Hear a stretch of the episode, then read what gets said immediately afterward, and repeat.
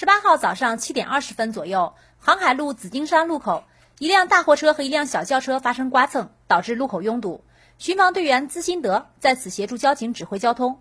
此时，他看见一辆小型客车内挤满了乘客，车上就黑压压的，就人头，看不到座位了，整个人坐满了，太危险了。呃，路上呢严重的安全隐患，马路杀手。四大队民警翟宏伟立即将这辆车况较差的车辆拦下，车内的情景让他大吃一惊。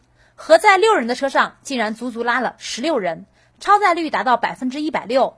车厢里的所有座位已被拆除，车内拥挤不堪，甚至车门一度很难打开。车里边行李和人都叠加到一块了，人落人，行李堆到人的身上了，都挤得满满的，里边一点空间都没有。这辆客车车牌号为豫 KPQ 五幺六，行车证上显示为个人所有。面对民警，司机这样解释：“他就从许昌拉到咱郑州嘛，说是来种树了，都是乡下的老乡。”车上的十五名乘客随后和司机一起被带回交警四大队。记者询问他们是否向司机付了车费，一名小伙子起先这样回答，但很快就被一名老人打断：“你们交钱了没？”“没交钱，没交钱呢。”“送完了，送完了？”以往按照交通法的规定，对于超员行驶，交警部门的处罚是扣六分，罚二百元。